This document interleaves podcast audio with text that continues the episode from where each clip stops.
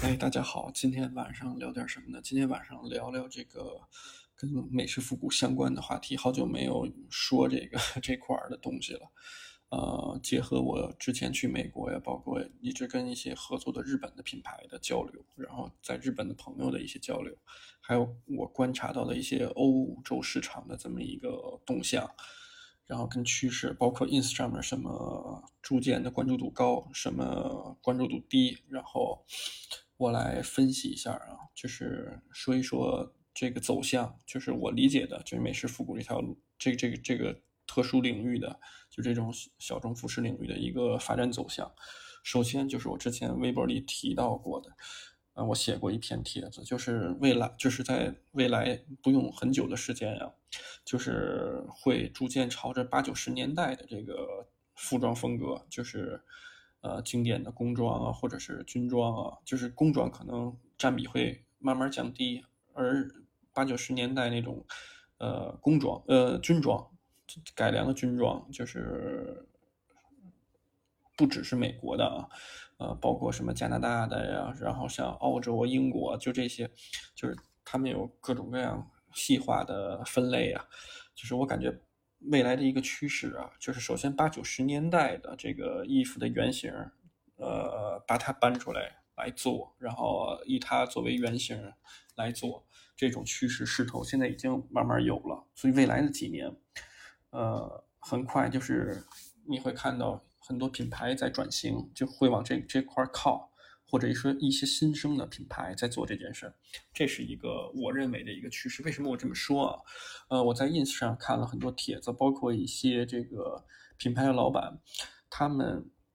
首先，ins 上有很多的帖子，比如说，原来你拿到一个你在五年前、六年前，如果你发一个什么一九四零年代、一九五零年代的你你的一个老的衣服收藏，你会发现有很多人点赞，然后可能，嗯，点赞就轻轻松松三四百个、四五百个，甚至上千个，就很容易。但是你现在发现，就是因为大家都在做这件事儿，就是已经做了好多好多年，就是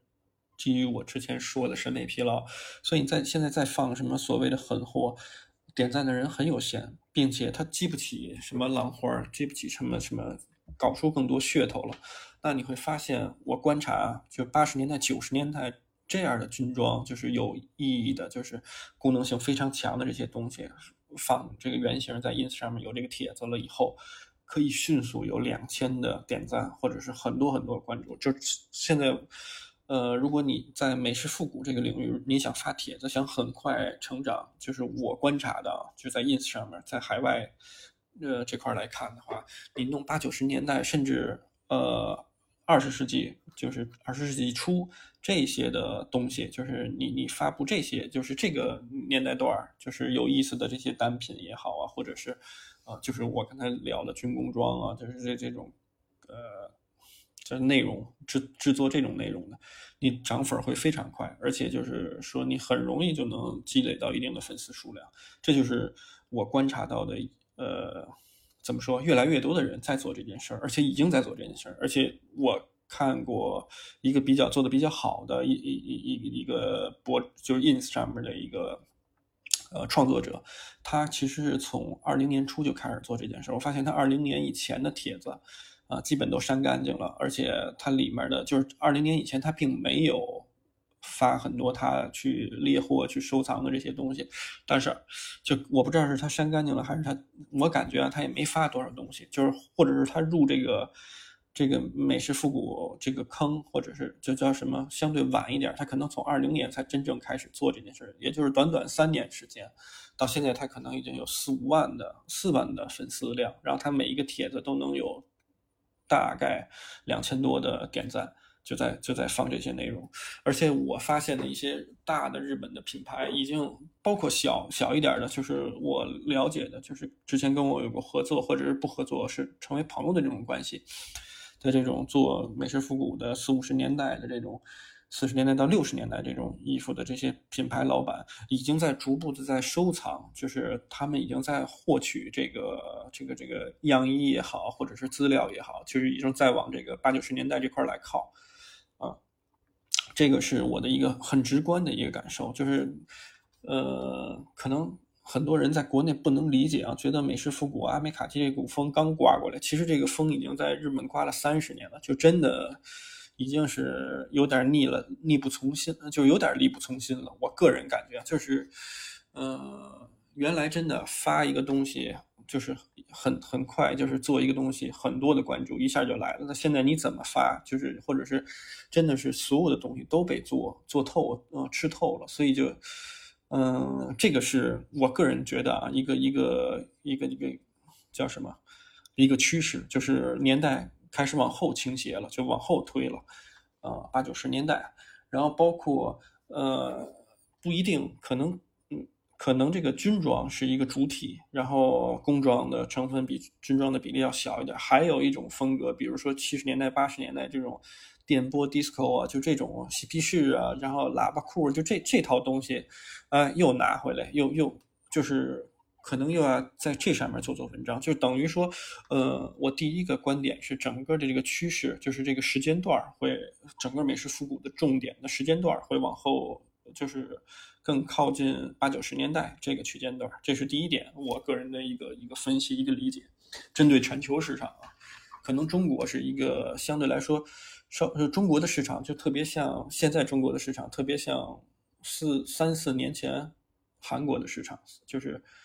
三四年前韩国可能火什么，现在我们就是包括拿货的一些，就是你就看市场上贩售流通的这些产品，这种风格特别像三四年前的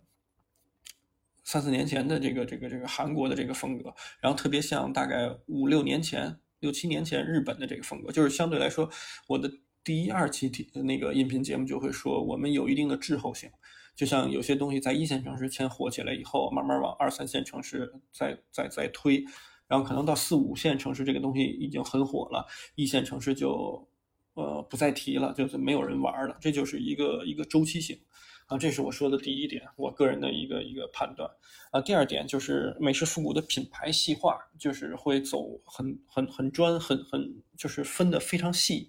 就是这个我怎么举例呢？我这么跟大家说吧，就是首先这个在日本的这些品牌做这个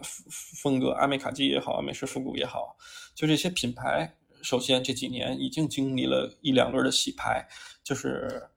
呃，两极化，要不就是做的特特别大的，就是商社，就是它的市场份额占比越来越多，然后它的市场也越来越稳，就是就是越大的做的越好，就是日本的几个比较有名的，我之前提过的，然后呃。越小众的，就比如说，甚至几个人做的这种品牌，哎，反而能存活，因为它好掉头，它也没有太多的库存压力，然后它甚至有的时候想断一季就断一季，哎，反而这样的品牌它更灵活，它能做出，就是叫叫叫什么，它的机动性更强，它能做想做什么样的东西就做什么样的东西，呃。啊，它好掉头，然后不大不小的，比如说有个一二十人团队的日本的品牌啊，就是做美式复古这一块阿美卡基这一块它越走越难，越走越难。就是我觉得未来五年更是这么样样的一个趋势，就是相当于这种中等体量的这种商社，就是这种品牌会慢慢的被挤掉，份额被挤掉，要不就是几个人的特别有个性的工作室的品牌，要不就是大品牌。它什么都能做的这种品牌，这是我认为的一个趋势。因为原来市场好的时候，一二年、一三年，就是日本随便几个人做一个牌子也能做起来。呃，就像我之前说的，你第一次去 Clutch 的展会，就是人山人海，就第一第一届，我忘了是一二年、一三年了，就是人山人海。然后他做了三年之后就做不动了，就是就是因为做到第三年的时候，发现哦还是这波人，还是参展的这波人，来这儿买货的还是这些人，就是他就做不动了。然后这些品牌也是，就是呃大的几家就在那儿支着，然后小的就就就呃轮番的换，然后中等体量的有的就逐渐就退出这个市场，就是慢慢就是。也在转型，所以我觉得啊，就是未来五年、几年到五年的这么一个趋势吧，就是呃两极分化，大的越越来越大，然后小的就是灵活性多的新的品牌会出现，十几个、二十个人的品牌这种中等体量的会越来越少。那这个是一个一个第二点，我想我自己的一些分析。然后第三点就是，呃，品牌会越来越钻的。做一个单一品类的东西。比如说，我现在最近关注了几个新的这个日本的品牌，然后他们日本的主理人在做，然后也在欧洲市场试水，也在美国试水。呃，他就只用，他就只做，只玩虎斑迷彩这一个面料，相当于啊。他只玩虎斑迷彩这一个面料，然后他呢就把这个面料用在不同的产品上面。就是当然，他不是说我我指这虎斑迷彩是一个大类，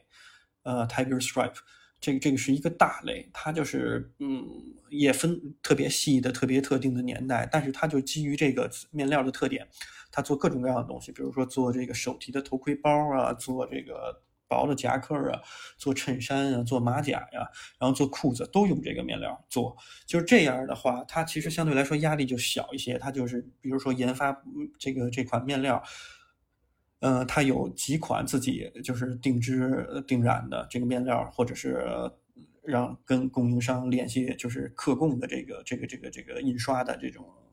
印染的这种面料，然后他就做不同的产品。它其实导致的一个事儿是什么呀？就是说，嗯，就是很细化它的市场，它什么都做，就是他用这个面料，他什么都做。这样，这样的这种这种这种产品啊，相对来说个性化就多一点，就是就足一点。为什么这么说呢？就是比如说，呃大家想一个道理啊，可能呃，我有一款头盔包，我有一款托特包。然后我适合日常通勤的这种包，按你的理解里，你脑海里想啊，可能它是不同的面料，比如说呃，嗯，日本比较火的卖包的吉田，他会发不同面料的，可能有尼龙高织尼龙面料的，或者是有类似于后帆布面料，你脑子里会有各种各样这种这种你想的包，不是一个厚度，不是一种材质。但是他研发这一款东西，就研发这款面料，它用在不同的产品上面，就是其实这就是它的一个趣味的一个点，也是它的一个噱头，相当于就是，哎，我用这个呃面料，你本干觉的做这个东西需要薄的面料，哎，但是因为我手上只有这款面料，所以我用它来做，做这东西也挺有意思的，跟之前人做的不一样，我没有说特定的，呃。就是叫什么复刻原来的年代应该怎么样的一个制式去做这个东西，我没有按照那套逻辑、那套思维来做这件事儿，我我按照我自己的这个方式玩，哎，这个就是一个特点。我现在已经看到了有零零散散的日本的一些小众的牌子开始开始搞这些东西，开始做，也有一些牌子在转型，包括跟我们玩的比较好的 Attractions 商社，你看它这几年它市场不好，就是因为也是受到这个。疫情的影响嘛，就是没法走动，然后包括他自己量产的一些东西量跟不上的话，单价就很贵，所以他后来就试图转转变，就是别人什么不做我做什么，像他会做一些，呃，陶器啊、陶艺的东西，就是小杯子碗啊，然后做这种尝试，但都是因为生意不好做才会做这种尝试。包括他之前也出过，呃，一两季的童装。就我给大家举这例子是什么呀？就是我还看到了一些品牌，比如说就用。这种他自己找这种大的面料厂呃商社给他印染的，或者是这个做的什么呃高织的尼龙面料，或者有的专门做之前比较火的四零六零呃六零四零棉呃呃化纤什么六零四零的面料。呃，ripstop 十字格纹的，他有的人就改这个比例，比如说七零三零、八零二零，他就八零二零现在市面上流通的就不多，哎，他就他就研发一款稍微特别一点的这个面料，就是厚一点的、薄一点的也好啊，他他用这个面料去做一个，就是他什么东西都做，做着玩，这这样就导致了。呃，一些个性化的东西就会就会浮现在眼前，而不是像原来似的规规矩矩哦，复刻该怎么做就怎么做。因为这二十多年、三十年的时间，你发现每一家，比如说他做 Monkey Pants，他都是哎呀，我要复刻这个这个人字鱼骨纹的这个面料，我要跟元年做比对，所以每一家做的东西都差不多。大家有没有这种发现？比如说，我做 OG 幺零七，我的面料就是有竹节纹路的这种，然后就是色牢度不高的，我每一家都在做。所以我为什么之前说，呃，去哪一家买的东西都差不多？就是现在复古的品牌，就是这种日本产的复古的品牌，就存在这个问题，就是你到哪家都能看到出的东西，哎，呃，款式差不多，然后出处差不多，然后产品差不多。所以每一家就是基本上在你看来就是就是一个审美疲劳，就是大家都在做一样的东西，所以这是一个趋势，就是说每一家他会就是我刚才举的例子是一个很小的一个例子啊，或者是是是比较片面的、比较单单拎出来单个的这么一个例子，就是说不是说只是说拿一款面料做一款面料就就就做成一个牌子了，只是我说就是这种特细化的东西，就是这个市场份额，呃，怎么说配比会会往这些特别细化的，就是我只供这一条路线的。呃，特殊一点的、有个性化一点的东西，就是美式复古这一块就是大家现在的一个出路是往这块走。这样导致第一个好处是什么呀？首先就是，呃，跳脱这种这种刻板印象，跳脱这种标准知识化的产品会越来越多，这是第一点。所以，呃，产品从消费者的角度，呃，来来看的话是更加丰富了。呃，第二点就是因为已经相当于受过教育了，就是比如说这二十多年、三十多年你。该出的书也都出全了，该公布的资料也都公布了，该有的知识储备已经有了。那么，客人本身就是消费者本身，他有一定的知识基础的积累，所以他在选货的能力上会会更强。所以这就相当于，呃，做了一件什么事儿？就相当于把这个，他有更多的选择，可以自己挑选，自己去拼凑组合，就是什么东西适合自己。比如说，哎，他看上这个湖斑迷彩的包了，就是这家。都做湖斑迷彩面料，但我就觉得这包好玩，或者我就觉得这马甲好玩哦，我就拎出他的这个马甲。哎，有一个人用机能性的面料，比如说这个，呃，我随便举个例子啊，比如说说说用这个这个叫新秀丽填充的这个这个呃夹棉夹棉层的面料做的，类似于呃帽衫也好，什么也好，或者是做的，我想想啊。呃，之前很多人用这个面料做这个教练夹克，棒球的那个什么教练夹克，Coach Jacket。如果说我们啊用用这个面料，就是用夹棉的这个面料，他们家就基本上都用的这面料。哎，他做 Type One、Type Two 这种的，呃，Levi's 的经典的丹宁夹克的版，哎，做我搭配这个这个包，就是它它会有各种。这样的选择，这样怎么怎么说，就是它的自由组合的这个呃趣味会更大，这就是走走出这个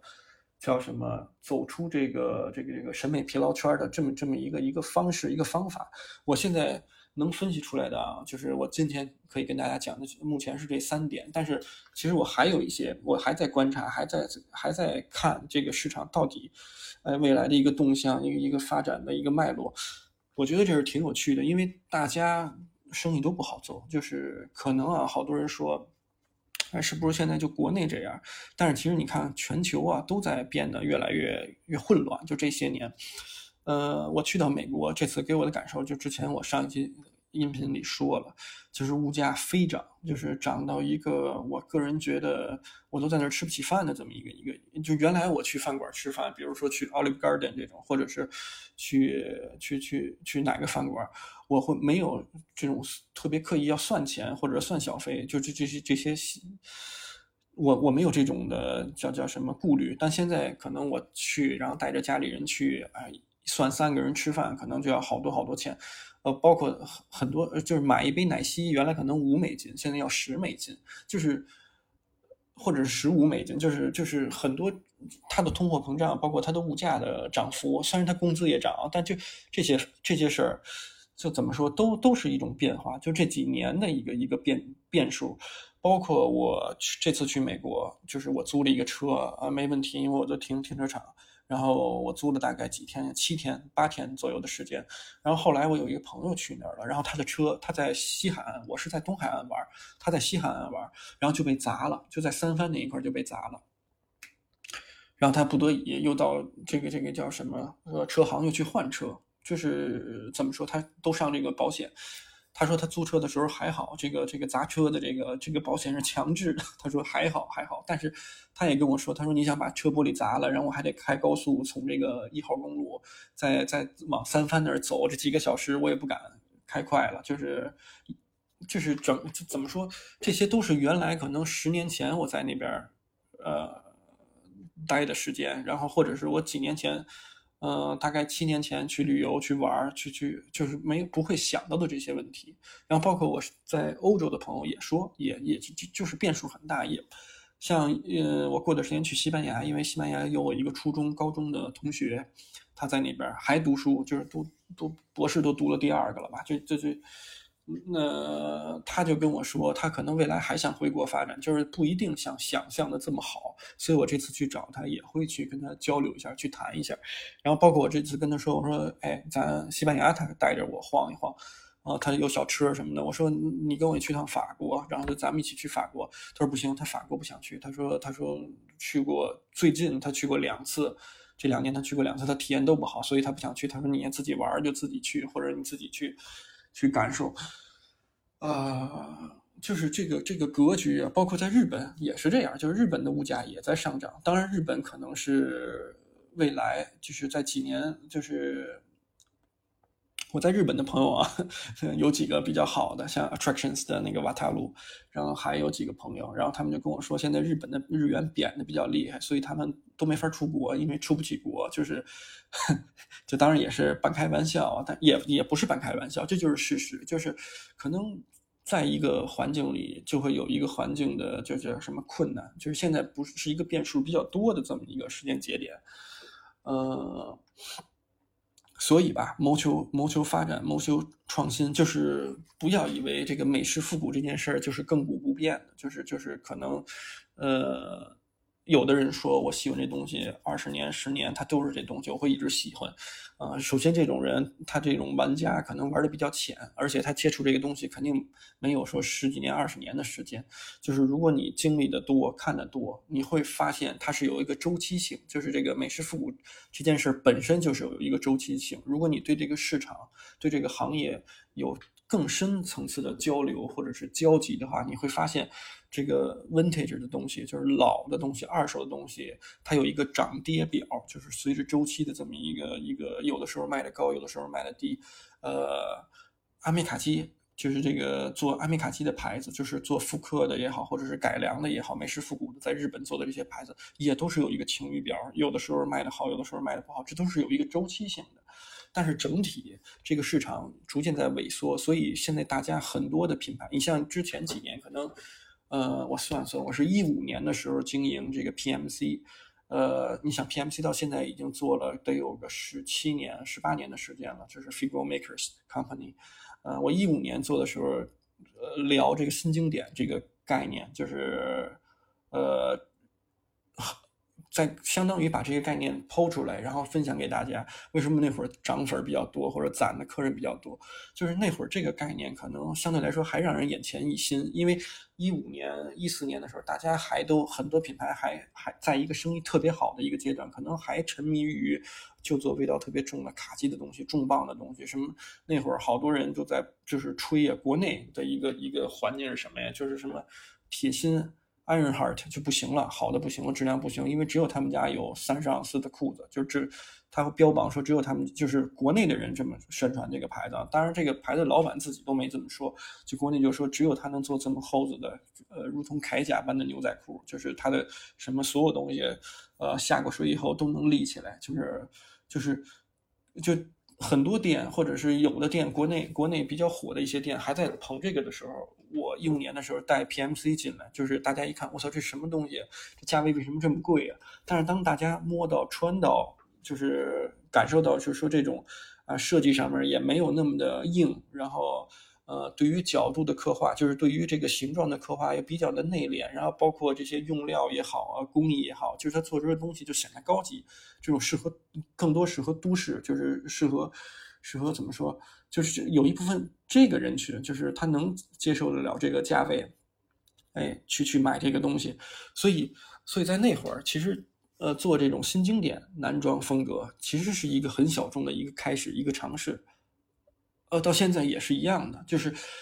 现在有很多品牌，就像我刚才举例了，就是慢慢也在找这个，因为你想，就是新经典，相当于是美式复古，呃，这个大框架下，这种大风格下的一个分支。然后当然有做机车的，我相当我之前说的，有做这种机能性跟户外融合的，然后就是老的这种户外跟这个机能性的这么碰撞的。就是各各种各样的，它有各种细化的分支嘛。就是说，现在又是一个可能各种分支都有人尝试过了。就像我刚才说的，哦，再怎么去推陈出新，再怎么玩这个市场，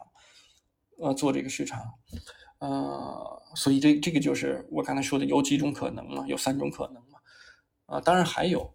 呃，我再接着就说啊，就是说，因为我身边有人做自己的品牌，然后这个我很清楚的，就是听我音频节目的人里头也有要，就是也有正在做品牌和未来想做品牌的。我想跟大家聊的一个还有一个点是什么？当你这几年不是一个做品牌好的一个时间点，但你比如说你已经做了，你已经有一定的客户积累了，或者你有资金想尝试做，因为你也没别的事儿可做的，那那没问题，你可以做。呃，我想跟大家说的一个是什么呀？就是服装的这个概念，就是做品牌的这个概念，不是说找两个网红给你推推你的牌子，或者是你你你你你你去放帖子，你可能短时间内能达到一个销售。这个概念就是做品牌，也不是说找两个什么性能单的、长得洋气的模特给你拍拍，或者是就是就就做做一个品牌，它不是这样的一个概念，就是它其实。因为我接触的，我之之前，我我今年，我跟大家实话实说，就是我之前一直也是实话实说，就是我今年明显感觉到下行压力是什么？就是我接不到 OEM 的订单了。我从可能三月份以后吧，就基本上没有这个 OEM、ODM 的订单了，就是相当于我的一个业务外贸公司就，呃，跟国际上的一个交流就就就这个财路就断了，就是。有各种各样的原因吧，我也不能抱怨，但是就就是，呃，一会儿我可能再聊聊。就是我的意思是什么？就是说现在不是一个好的时间节点，但你要尝试做可以做。但是这个做品牌，因为我接触了很多很多的品牌，呃，主要是国外的，国内的很少。就是我发现，就是以我个人的经验，品牌不是做出一个东西，然后。铺天盖脸的宣传，然后把它卖掉，然后再做一部分部分东西，然后再卖，它不是这么一个概念。当然，每个人都有每个人的逻辑，但是品牌其实记录的是一个过程，就是在你做这个东西的整个的一个过程。你比如说有一个出发点，像像刚才我举的那例子，比如说有的人研发一款虎斑迷彩面料，在国内也有人做，比如说做胡椒盐面料啊，然后。靠这个面料，可能做一些尝试，就各种各样产品的尝试，然后做做做做品牌。但是你发现啊，它没有一个逻辑性，或者是它当它没有一个逻辑性，或者当它不能成为一个故事，也不叫故事，它没有一个完整的这个这个这个过程，没有一个从从东拼西凑到一个逐渐变好的这么一个趋势的情况下，就会越做越难，就是你走不出这潭死水，你只能相当于。越叫卖越 low，越叫卖越 low，最后就是真的是就像砸锅卖铁的卖你东西，到哪儿都恨不得都想参个展，到哪儿都想几个混个脸熟，到哪儿都想给自己的牌子去去运转，去去呃造势，就是最后你的品牌到哪儿都出现，但到哪儿都曝光，但是到哪儿都不行，就是品牌的客人也会觉得这个东西太呃铺天盖地。叫喊着的不是好买卖，就是大家更不愿意去尝试，等于说你的消费，你消费你的客户层级越来越低，越来越低，就是你最后就会作死。所以我的我的意思是什么呀？就是说你先，如果你有时间，你先沉下心来想想你的一个脉络，你做衣服做品牌的一个脉络，你的一个主旨是希望你的品牌未来有一个什么样的方向。你要朝着那个方向努力，这个全过程你要记录下来。就是这个全过程，我我指的记录是什么呀？就是不要推倒了重来。就比如说你做了一些东西，你觉得不行，过一年两年看不太不太灵，就给它全盘的就给它否定掉，再做一个新的东西。就是其实品牌坚持下来，品牌都有一定的历史周期，都都有一定的积累。就是它可能，你看 Neighborhood 二十年前出的东西，你也觉得很一般。呃，你就拿 MHL 十五年前做的东西，你也觉得它不讲究。它的席标就是它的主标，它用的是最廉价的那种织麦。就是你就不说这个牌牌子，就是现在比较火的有一个牌子叫 Studio Nikos，就是之前我还去过它伦敦的这个总部，还跟那个助理人 Nick Wickman 呃聊了聊天就是你拿它。七八年前做的东西，或者是十年前做的东西，你看他做的东西根本就不像样，但是他就是有这个积累，他才能，他才能一点点走，就是才能会被人发现。这是一个过程，从不好，从不叫不好，从不讲究到讲究，然后再到可能再到往花的玩。当你有一定的积累以后，你做的东西就往有趣了做，或者就就就往这个别人没做过的这件事儿上面做。哎，最后就相当于这一个过程，你品牌慢慢就一点一点。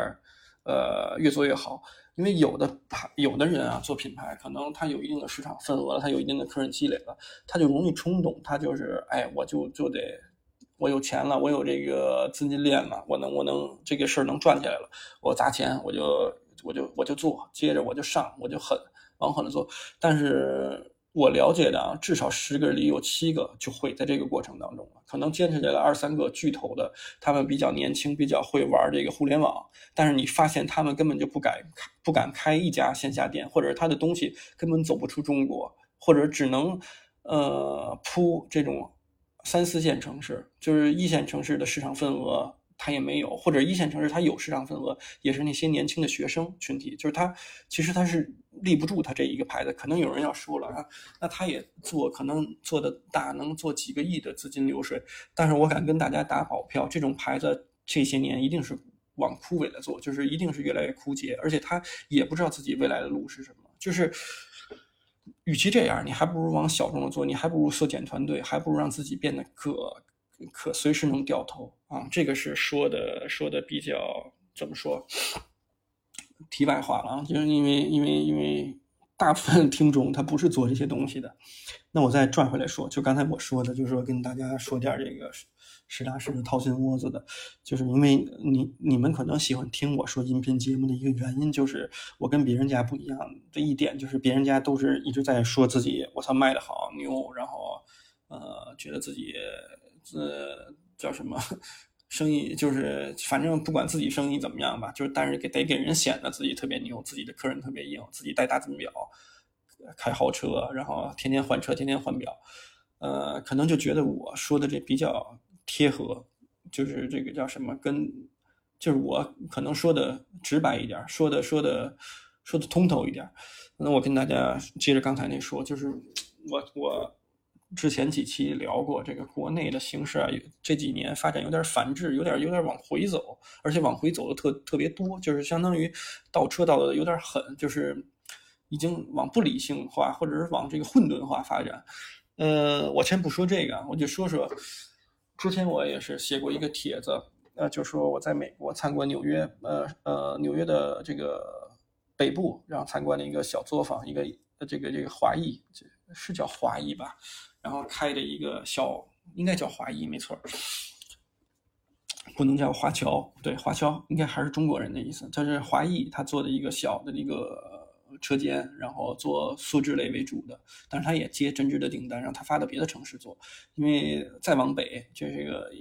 也是这个东边的服装加工的一个中心，就是轻工业的一个都有，什么都能做，相当于。然后包包括在俄亥俄州那边做那个毛衣啊，呃，针织类的。我之前就有一个朋友在那边，就是一个中国人，在那边也当负责人，然后做做毛衣，就是他们也做的很大，呃，做的很好，就等于说。那那家也做这个订单，但它相对来说，它也主主要的核心的，因为它有一些链条车，有一些这个打套结的机器，然后包括能过后料的这种这种，他自己把那个双针的呃呃单针的链车就自己改成那个三针的，就是就是所谓的三本针啊，其实这没有什么特殊的，然后包括。呃，它有这个这个这这这叫什么？可以就是它有一个这个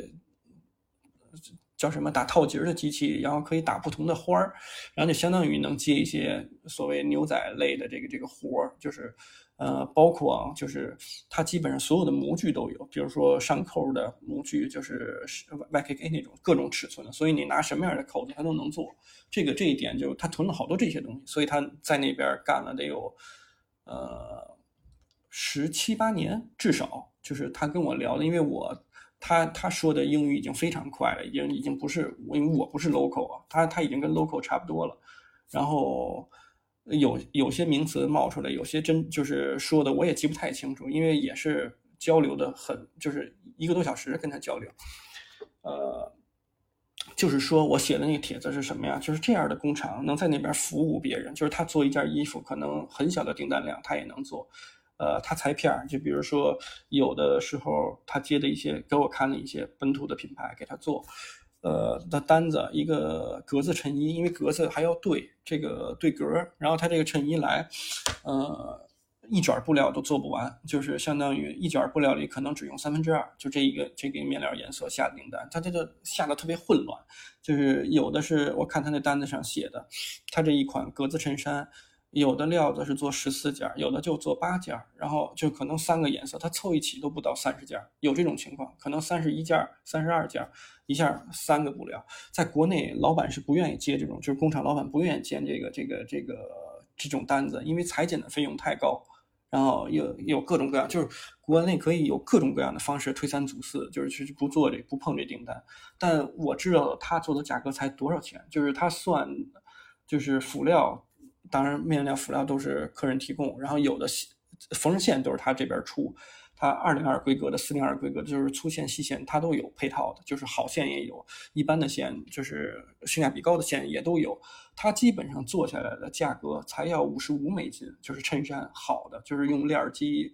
呃，全都用链机打套结这种，五十五到六十美金吧。就是你只要做三十件，一个款做三十件，这三十多件还能给你分各种各样的。就是相当于这三十多件还是三个布料，相当于对他来说还得对格什么的。然后他做牛仔裤就更便宜，做牛仔裤大概四十多美金、五十美金，啊，四十多美金吧，也是做二三十条、三四十条就可以。然后大一点的订单他就会往下缩减一些，但是他这些订单他都愿意接，而且他。很多在国内做这个生产环节的，就是做工厂的小作坊，他都不不注重烫这个工艺，就是在做完衣服整烫，他都没有。很多工厂都没有这个环节，但我看那个工厂就有，所以他做出来的衣服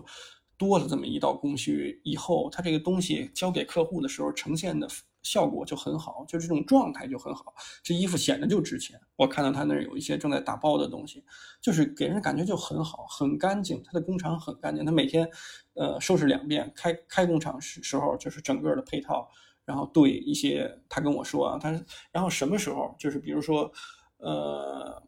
呃做做到裁剪完，裁剪房裁床弄完了以后，他马上就那个工人就会去收拾，就是可能是他家里的远房的亲戚也好怎么也好。就说了两句话，马上就拿笤帚扫这些废料，而且他还问他，就是说这些大块的布料要不要给客人留下来，然后他就找客人的订单有没有附加的需求，如果有的话，如果有这种笔记的话，哎，他就给他把大料都留下来，可能那些客人还在找他，在做什么杯垫也好，或者什么东西小东西好，就就做的很，就是做的很相当于就是一个家庭式的工厂，但他做的很有规矩，很有很有这个。叫什么效率？就是我看过以后，我挺受打击的，就是很挺受冲击的。就是我个人感觉啊，就是这样，他们在不断的精益求精，包括它的价格也不是瞎要。就这样的工厂，其实在任何一个国家、任何一个城市都有，而且都有不止一个。就是尤其啊，比如说服装加工业的西班牙也好，葡萄牙也好。呃，有的是这样的，什么匈牙利有的是这样的工厂，意大利、法国有的是，包括华人肯吃苦的，不光是华人啊，什么样的人，日本人做的工厂啊，华人做的工厂，韩国人做的工厂，就亚裔群体做的工厂，包括他们 local 做的工厂，有的是。那你说中国的核心的竞争力的点在哪儿呢？或者像我们这种 OEM 公司以后的出路在哪儿呢？就是我。我发那帖子以后，很多人特别不屑，就说什么啊，我们中国人也能做这个，凭什么不行？就是说，可能是你见识太少了，没见过，就是这种有实力的工厂啊。可能这个人说的没错，但是你说国内有多少工厂愿接他像这样特别零碎的订单？然后为了这个订单能配一个专业的翻译，能理解，就是我之前说的话啊，就是有一个翻译去理解客户的需求。然后你打样不可能只打一次吧？就是你可能会有一个白坯布样。然后再有这个成品面料样，就是你这个沟通交流，你的成本都合不下来你你这个衣服怎么给到他看呢？你要寄小样儿吧，就是你这个从中国寄到美国一次，你你物流运输，你你这个时效性怎么搞定？你这个运输的成本，这个税金你怎么搞定？你最后算下来没有他在当地做合适啊？就是所以他小批量的不会放给你啊。这就是为什么我们的生意越来越少，就基本上没有，就这条路。被掐的死死的，就是，呃，我有一个天津老大哥，一直在上海做工厂，做的很很，就是他也不是做工厂，他做面料，他他也有工厂资源，南通那边有跟他配套特别好的工厂，他都有，做什么都有。他就跟我说，他每次来这边，最近一段时间都在跟我说，说小朱不行，我带着你，咱们去这个东南亚，咱们。我他说我支一个工厂，你来接这种生意，来跟外国人交流，就是接一些大的订单，因为可能这样就是我们相当于输他输出一个管理，管理成本，然后有投资人啊，他有管理成本，他来负责这个运营管理，然后我们这边来接单，就是这种合作方式。但是也很难啊，就是首先大的订单我就没做过呀，就是等怎么说，我现在真的觉得就像个没头苍蝇似的，就是其实我这个做这种 OEM、ODM 的事儿，可能也就是呃小脚胡同呃不呃豆腐池店关的时候，那会儿没有什么出路，没有更好的出路。还想想自己有一定的英文的社交能力啊，包括也懂一些皮毛，就是愿意出这个精力去跟人沟通。所以从那会儿开始尝试，包括那会儿有呃日本有三四家面料厂商，呃跟我之前有过合作，也照顾我，就相当于一个哎小小朋友小弟弟，就是想做没问题，呃扶持你一下，照顾你一下。所以他们可能愿意说，哎你比较难，比本来体量就小。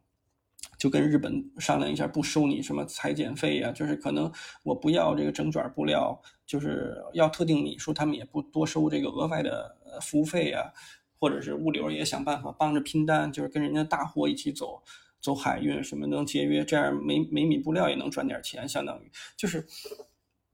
呃，怎么说，就是一路走过来，我本来觉得这个生意会顺风顺水。至少到二一年、二二年的时候都还有订单，二二年上半年都还有订单，而且排的都挺好的。到二二年冬天开始，我就有这种预感，就是首先跟我谈的两家稍微大一点体量的日本的商社，他可能能下一个单品能下两百多件，他可能一次下给我六七个，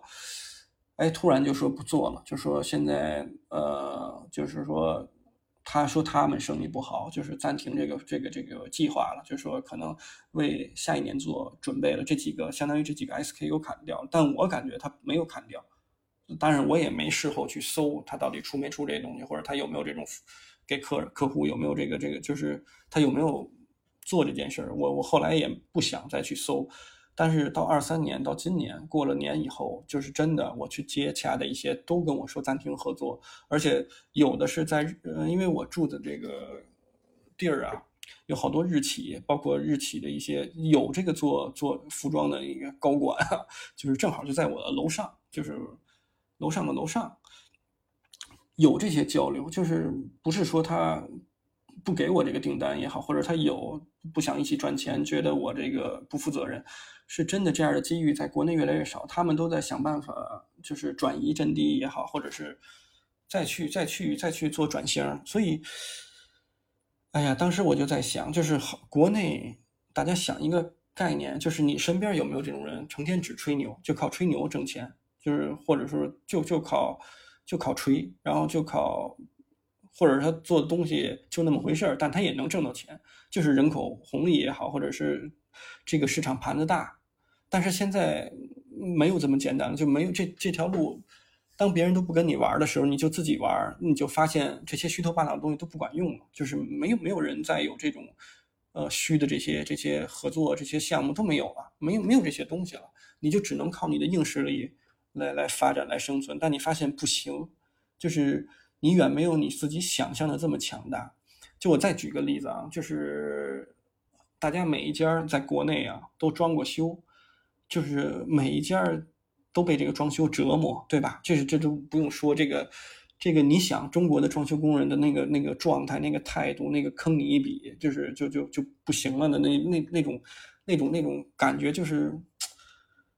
怎么说？每一次装修都是一场煎熬，就是不管你是找多大多小，有当然你如果付得起服务费，你找这种特别牛逼的这种的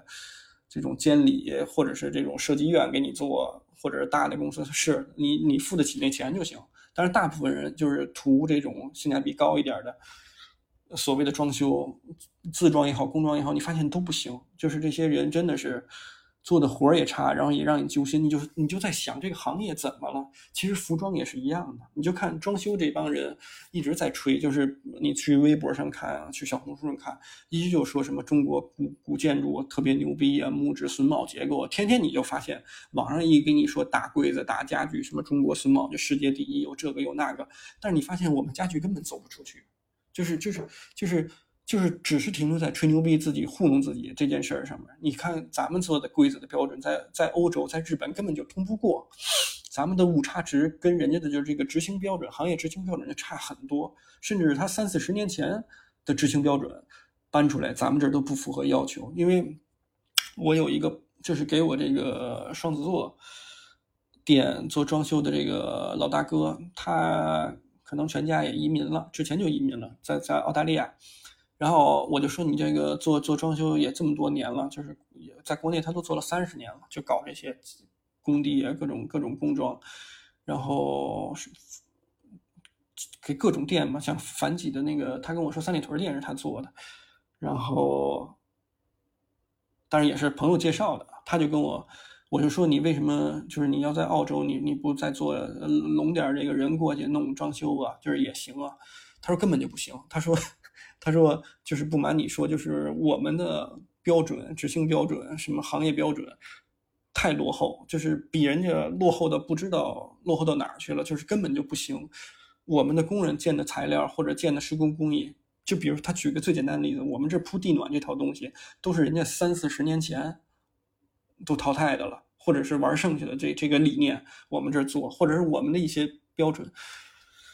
哎呀，这个其实倒推回来，就像我接触的这个服装行业也是一样的，就是也不是说我们真的这么糙啊，但是越大的商社，其实品控也好，怎么也好，越棒，就是它它越越容易去实现这个目标，就是越越容易做东西做得好。你像小的作坊的竞争力真的是与日叫叫什么下降，就是骤降。所以，我从一个很片面，可能我讲这例子、举这例子很很片面，但是也确实是因为这就是我的一个际遇，我的一个感触。就我觉得，我们之前这几十年，可能当然也有发展，也有好的时候，但是就最近几年吧，这这个这个往往回说的太多，有一些东西泡沫的东西捅破了，你会发现我们的核心竞争力没有这么强，就是或者是很弱很弱，然后。所以啊，就是就是就是挺难的。所以你要想着怎么哎，自己从事的行业也好，或者是你要自己想变数，怎么变通，怎么走破走出这个困局，就是打破这个这个这个叫什么？现在这个就是半死不拉活的这个状态。嗯，我也在想，就是我之前有一段时间也不叫焦虑吧，就是因为我其实状态调整挺好的。然后我自己经营的店的生意还可以，因为我没有扩大，然后客户群体维系的也不错，所以嗯，相对来说，呃，过得还相对体面，就是没有那种说一下生活质量骤降，没有这种情况。呃，但是我也在寻找一个突破的一个一个契机，或者是也在尝试做一些做一些可以可以跟原来不同思路的这么这么，就是在从事我这个领域的一个一个突破吧。但是很难很难，就是但是不能说难我就放弃，所以我希望跟大家分享这些，也是，呃，如果你们有可能的话，也可以静下心来想一想，因为我们遇到的困难啊是不一样的，呃，每个人遇到的困难，每个人从事的行业都不一样，或者每个人未来的发展规划呀、展望都不一样，但是我们其实都遇到了这个，呃，这这这叫什么瓶颈期，嗯，对。我希望各位能够呃越过越好，走出走出这个困局。嗯，其实你从事一个行业久了，呃，你多少啊都会被这个行行业折折磨的失去这个所谓的灵气也好，或者是在这个行业里，你可能就像就像我有一个好朋友跟我说，就是说你你他有我一张照片，是我刚到美国的时候，就是第一次。去美国就是上学的时候去那边，然后他看到我这照片，就是当时我背着一个呃帕塔哥尼亚的呃不不是帕塔哥尼亚，背着一个格里高利的一个书包啊，还有一个小的那种小挎包收钱的那个小挎包，然后穿着我记得那个背心儿啊，他还跟我说那牌子可能都死了，我都忘了那牌子叫叫什么来着。呃，我忘了，说是美国的一个比那个 American Eagle 更高级一点的做这种复古休闲的这个，就比拉夫劳伦没没 Ralph Lauren 那么的就铺的店那么多，就当时还算相对小众一个小众的，但也在各个这个城市里开店的这么一个品牌的一个一个一个一个一个。复古的一个 T 恤，然后当时穿的就四七五零幺还是五五零幺，我忘了，就是一个普普通的一个圆牛，然后穿了一双 Red Wing 的鞋，就是八幺幺幺吧，我那八幺幺已经穿四年了，我可能上我上高三，高三毕了业我就买了一双八幺幺幺，呃，就他留着我那照片，那照片应该是多少年前？我我我想想啊，十多年前，十三年前，在美国刚到美国，十二年前，反正就是那会儿的这么一个一个一个一个照片。他就说：“你看那会儿你笑的多那什么呀？就是说多多多多多，就是多阳光。”然后。那会儿我还泡论坛，还会刷论坛，然后看人家发的一些帖子，包括那会儿刚去美国的时候特别兴奋，去哪个店，我记得印象特深。我之前攒了一回钱找我这个呃西雅图的一个朋友，就是也是初中高中同学。然后去了一趟 Fusion 的本店，然后当时一进店被他那大鹿头墙上那大鹿头就震撼到了。我说我操，这太牛了！就看他什么东西都喜欢。在那店里待了一个多小时，但是最后没有太多的预算然后，就买了一个，我记得印象特深，是一条 Chino，就是一个涂蜡的一个一个那个那个那个那个叫什么呃卡其裤，然后还买了一个衬衫，呃 Cruiser shirt，就是巡航员的，就是口袋。带遮盖带带落盖的，然后这么一口袋的一个格子的一个衬衫，我当时挺喜欢的。因为 Fusion 的包我早就有了，我大概也是，呃，上大一的时候可能就买了，就在出国前就买了。呃，双肩背跟那个单肩的挎包都有那会儿。然后怎么说，就那个状态，那会儿就是我特别就是热热衷啊，就是喜欢这些东西，就是就是我晚上想到这些东西我都会开心。当时是。在美国买了一双八幺幺幺吧，是我忘了是不是在美国买啊？九幺幺幺啊，对我我第一双鞋是九幺幺幺，就是那个白底儿的。后来是八幺幺幺，在美国刚去美国买了一双八幺幺幺，好像是啊，我记得就是当时穿着八幺幺也特高兴。我买回来以后晚上我在睡前我还呃洗洗完澡，洗完澡漱完口，洗完脸，然后我我就是都十二点一点了，然后我。我就开着灯，再把从鞋，我记得三百美金吧，再再从三百三十美金，可能打了一个四十美金的折扣吧，二百七八，我买到那个鞋，然后我就我就抱在，就是就就就在看，哎，看它这沿条还挺好玩的，看它这个这个这个皮子上面还有这个用手一摁，用我用那个指甲一摁，还有那个印儿，就是还会变浅，我就，就当时的那个状态，那种开心的程度。那种购物了以后，这种物有所值的感觉，是我这些年都没有的。就是，哎，我现在再买什么东西，别管这东西贵啊、便宜也好，怎么也好，就是没有那种特别能让我兴奋的这种、这种、这种感觉，就没有那么的开心了。就这一点，其实是可能是因为我从事这个行业，所以，呃，所以我失去的乐趣也是因此。就是就是就就就就可能就失去了，所以我想跟大家说的是什么呀？就是所有的东西，就是我之前也说过这这个事儿，这个概念就是适度。嗯，你有一个喜好也好，怎么也好，你可以玩，但是如果你真的走火入魔的玩也没问题，但是你很可能会缩短你这个兴趣的寿命，就是你可能这个这个这个你本来这件东西能玩十年，能玩二十年，就是这件事本身，你研究美式复古，你可能能研究真是。呃，从现在开始就到你五六十岁，你都都都穿这种风格的衣服也好，或者怎么样，就跟养牛是一个概念，一个道理。如果你玩的特别狠，你两年时间就把这个牛养透了，养到最终的模样了，你就不会再穿它了，或者你穿它机会就很少了。就是我觉得这个适度，什么东西，呃在一合理的适度的这么范围内。就这种这种状况下玩，你就能玩的特别开心。这个是我最后跟大家分享的。嗯，非常感谢有你们的陪伴。就是其实我挺感动的，因为我最近我本来之前我都不想录这个音频节目，就是，哎呀，我我我前两天登录进去这个喜马拉雅这个账号，我看到有的人是八十次、九十次访问，就是。嗯，我在想是什么样的朋友可以这么支持？就是是是，